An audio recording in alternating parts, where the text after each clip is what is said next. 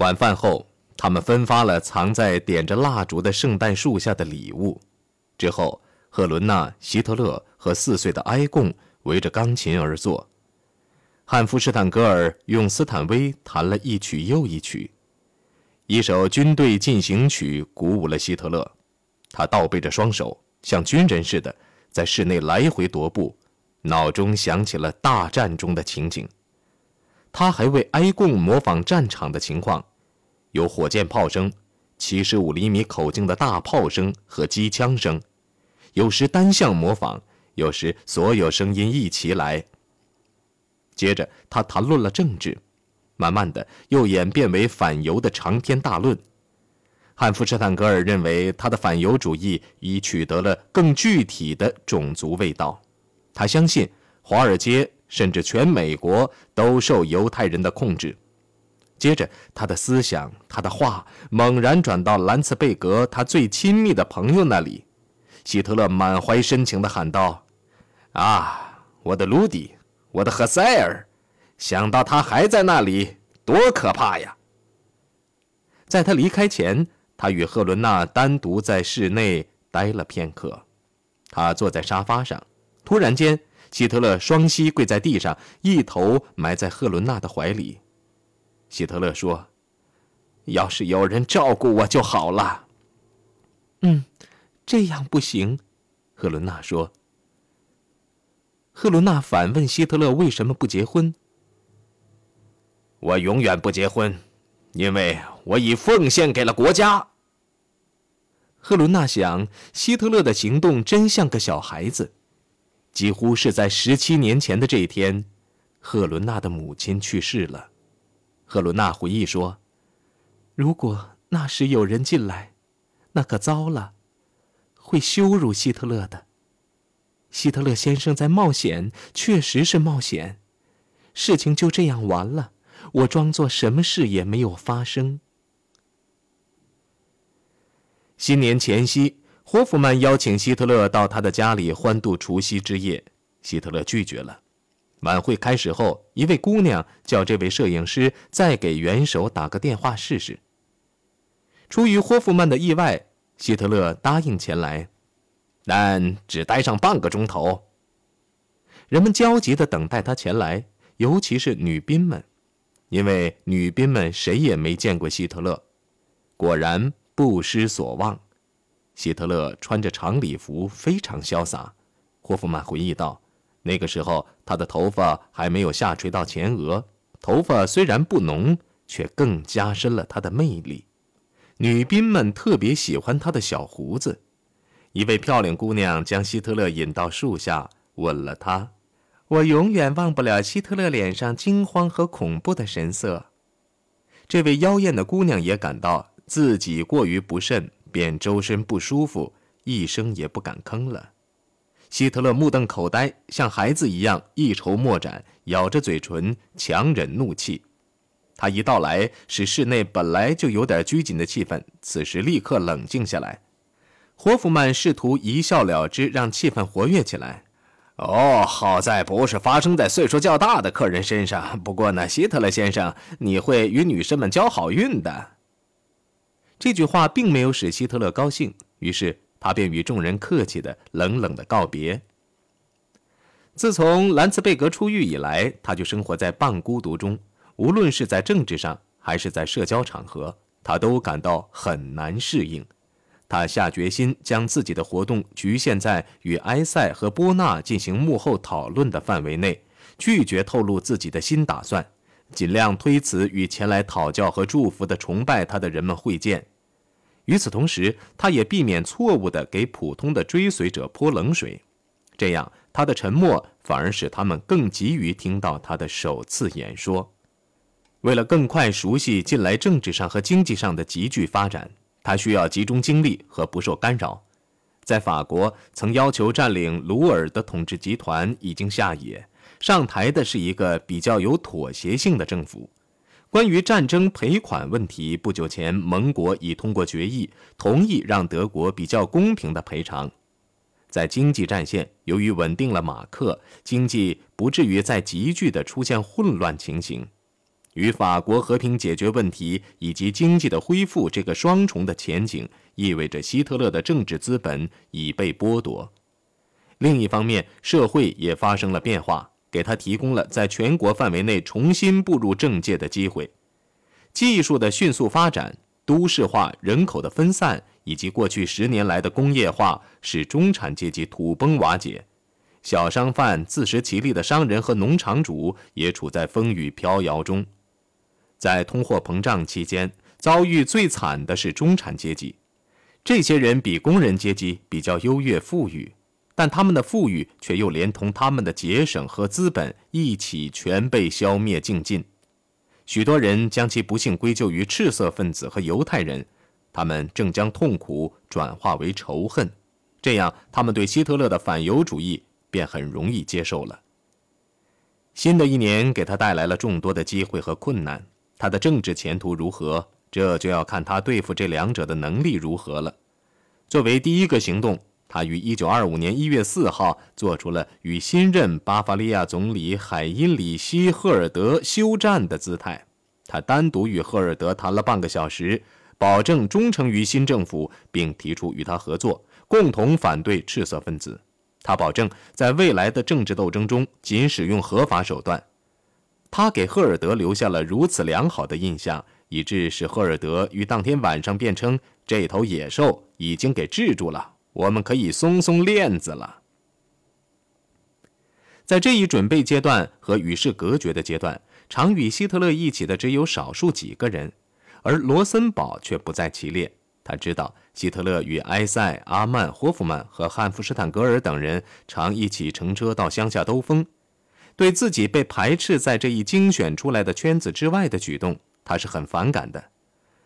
罗森堡在后来抱怨说：“他很器重我，但不喜欢我。一来是因为生气，二来也是对党的分裂表示关切。”罗森堡力荐他的友人卢德克撰写文章，提出警告：除非立即停止互相攻击，否则党就非灭亡不可。在给希特勒送去文章的一份副本后，卢德克求见希特勒。会见是在提埃西大街那间小屋内进行的。在攻击了鲁登道夫一顿，接着又大谈特谈犹太人之后，希特勒才转而谈文章的问题。他说：“卢德克不可能知道起义的内情，也不知道审判的详情，因为他在国外。”他讥笑了罗森堡离间他与埃塞的关系的企图。然后尖酸刻薄地向卢德克提出劝告，要他告诉罗森堡赶快回头，停止对受损无害的无辜者玩弄花招。表面上，希特勒似乎拒绝接受卢德克关于停止党内争吵的劝谏，事实上却接受了。他是要按自己的办法行事。关于医治党的创伤的决心，以及他对赫尔德总理所做的保证，很快便见了成效。二月十六号，巴伐利亚政府解除了紧急状态，取消了对纳粹党的限制。十天后，《人民观察家报》又见诸报摊儿。希特勒撰写了一篇题为《新的开端》的冗长的社论。他保证，此后他将按照组织和政策行事，绝不听从个人的或宗教的分歧，并号召党内各人民派别以和为贵，停止争吵。他说。他们必须团结起来，去打败共同的敌人——犹太马克思主义。这是新阿道夫·希特勒在行动。为党的团结，他决心采取合法行动，也愿意妥协。与此同时，他又要按自己的办法去办党。虽然他曾保证在政府的框框内行事，但却没有缓和对他的首要敌人犹太人的斗争。第二天，二月二十七号，希特勒公开返回政界。他参加了在贝格布劳凯勒，也就是他发动起义的地方举行的党的会议。他讲到，他定于晚八点开始讲演，但从下午开始，这间啤酒馆门前便开始排队。下午六点，警察关门时，大厅内已经挤满了四千名听众，而门外还有一千人不能进场。全国的国社党人都来了，只有三名要员没有来，那就是罗姆、斯特拉塞尔和罗森堡。那天下午，罗森堡对卢德克说：“我不愿意参加这次闹剧。我知道希特勒要搞的那种兄弟相亲、握手言和的把戏。”罗森堡很自尊，不愿意和他觉得已经将他抛弃的人握手。大厅内的慷慨激昂情绪几乎与起义前夕的情况相差无几。当希特勒沿着过道走上讲台时，热情的追随者纷纷挥动啤酒瓶向他欢呼，还互相拥抱。他的眼光超越了党的领导人，向远处的广大党员呼吁。他的话是激烈的，但并不开罪任何一方。他并没有详尽地列举1924年争吵的谁是谁非，他故意闭口不谈。他称鲁登道夫是运动的最忠诚、最无私的朋友。敦促还向着老国社党的人们在万字旗帜下团结起来，粉碎他们的头号敌人，那就是马克思主义和犹太人。前者是像埃塞那样的革命者发出的呼吁，后者是向德莱克斯勒和比较保守的民间追随者。在发出振兴国家的激动人心的呼吁后，他便把注意力转向坐在前排的党的干部们。他一不要求他们忠诚和支持。二不向他们表示妥协，他命令他们，如果不参加扑灭犹太人运动，就请他们出党。如果有人向我提出条件，那我就告诉他，朋友，等着瞧，看我会给你们提出什么条件吧。我不会到外面去动员群众的，党员同志们，一年后你们再判断吧。如果我做的对，那很好；如果做的不对，我就把党权交回你们手中。然而，在那一时刻到来前，我将独自领导这场运动。只要我全盘负责，谁也不得向我提出条件。我无条件的为运动发生的一切承担责任。他的狂暴感染了听众，万岁！喊声顿时在大厅内爆发。妇女们在哭泣，人们从后厅往前厅拥去。有的从桌椅上爬过，曾经是势不两立的仇人，此刻像潮水一样涌上讲台，互相握手。不少人热泪盈眶。阿曼喊道：“必须停止互相倾轧，人人拥护希特勒！”德国国家党的鲁道夫·布特曼满怀激情地宣布，他的怀疑随着元首的演讲全部烟消云散了。布特曼所用的元首头衔，迄今。还是用于私下，他说明了希特勒取得的成功何等重大。此后，他将变成公开的元首。他不但统一了纳粹党，而且还建立了党的领导原则：一人统治，不准怀疑。精疲力尽的希特勒当晚与瓦格纳一同离开了慕尼黑。他与几名鼓手在他的家住了一晚。由于是密宿，孩子们在多年之后才知道有这回事。希特勒东山再起后的第二天，德国发生了一起重大政治事件。在由埃伯特去世引起的全国大选中，七十八岁高龄的陆军元帅兴登堡被选为共和国的第二任总统。很明显，这位右派英雄并不同情共和，在试图保持中立的同时，并没有大力加强共和势力。内阁危机依然丛生，而且常常是由于小事引起的。例如，保守派建议向霍亨佐伦家族提供高额财政赔偿，遭到社会主义派的强烈反对，但获得通过。接着又提出向被废黜的王公贵族提供赔款的新法案，社会主义派提出进行公民投票，但是法案仍获通过。甚至连德国国旗应采用何种颜色的问题也导致内阁危机。为这点小事儿，路德总理竟然被迫辞职了。国内政治的变化似乎不可避免地将为希特勒的权力膨胀提供新的动力，但是他重返啤酒馆的政治行动来得太突然，胜利也过大，使巴伐利亚政府无法容忍。他只证明他的口才对巴伐利亚州有多大的危险。他给党注入了新的生机，但搞得太快，太过分。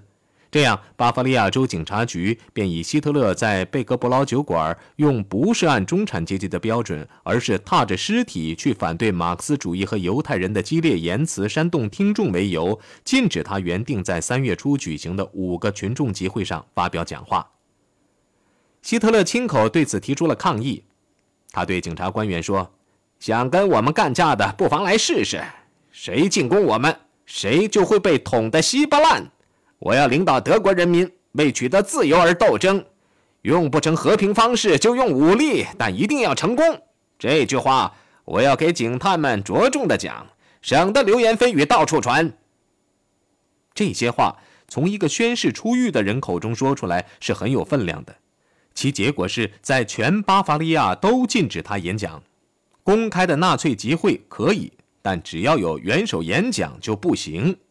不久，禁令几乎扩展到德国的每个州，这样希特勒的主要政治武器便被剥夺。他被迫将讲坛移至巨富的支持者家里。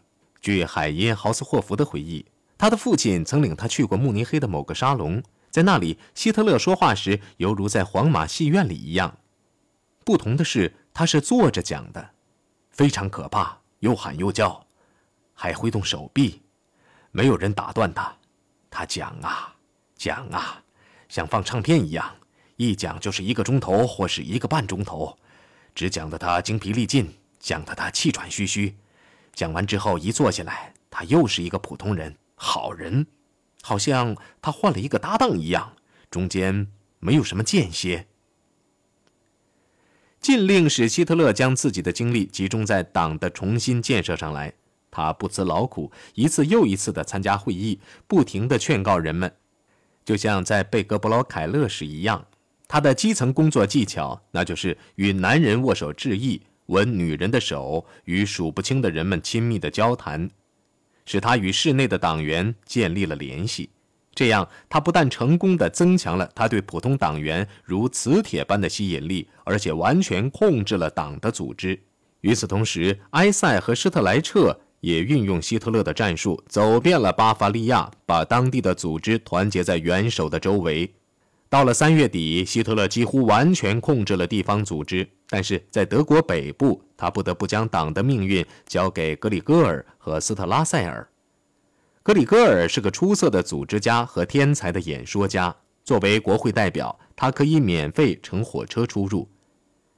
在贝格布劳酒馆发表了鼓舞人心的讲演后，他保证效忠希特勒。但是奥托，一位年轻有为的记者，却持保留态度。他想，与希特勒共度蜜月的时间能维持多久呢？与被监禁时期一样，希特勒深居简出，很少公开抛头露面。并且很好的利用了这一机会，在两名工作效率很高但没有什么名气的党的工作人员的协助下，希特勒利用闲暇时间建立起了一个牢固的党的机构。波勒长得像猫头鹰，对希特勒开口说话前必先鞠躬。他虽然当上了党的执行秘书，却为工作细节发愁。曾在慕尼黑市政厅当过会计的施霍茨，现在是党的出纳，掌管财政。工作起来，他像是个加减机，又能发扬吝啬鬼的精神，精打细算。这两人完全臣服于元首，成了党的机构中不可缺少的人物。波勒和施霍茨把党的内部组织搞得井井有条，效率极高，这便使希特勒能集中精力研究党的长远政治战略，撰写文章，并到德国北部做广泛的旅行，亲自出席党的秘密会议。他也有闲暇时间去修补破裂的友谊，开导顽固分子，使敌对者握手言和，以及处理私人问题。他恢复了罗森堡在复刊后的《人民观察家报》里的编辑职务，并致函给他，赞扬他的气节，并将他称为最宝贵的合作者。几天之后，希特勒又写了一封信，解决了一个令他头疼的问题，那就是驱逐他回奥地利。他单刀直入。要求林茨当局吊销他的奥地利国籍，因为他要做一名德国公民。三天后，上奥地利省政府向他发出了一份移民通知，取消了他对奥地利国家的忠诚。只花了七点五县令，希特勒便解脱了被驱逐出境的威胁。虽然他这个时候还不是德国公民，因而还没有选举的权利，也不能任职，但他相信，一旦需要，他是能解决这个问题的。比较迫切的问题倒是那位既不听命令又自私自利的罗姆上尉的行动。从一开始，他就有意把冲锋队变成自己的私家军，而不是希特勒的政治工具。当元首还在狱中时，他纠合了冲锋队的残余势力，重新搞了个组织，叫前锋会。罗姆相信，如果将前锋会置于党的管辖之下，那么自起义以来所做的一切就将失去。于是他便于四月十六号向希特勒递交了一份备忘录，他提出，有三万名战员的前锋会可作为全国政治组织的基础，但他必须置于罗姆的绝对领导之下。在请求的同时，他还提到过去的友谊，并立誓效忠于希特勒。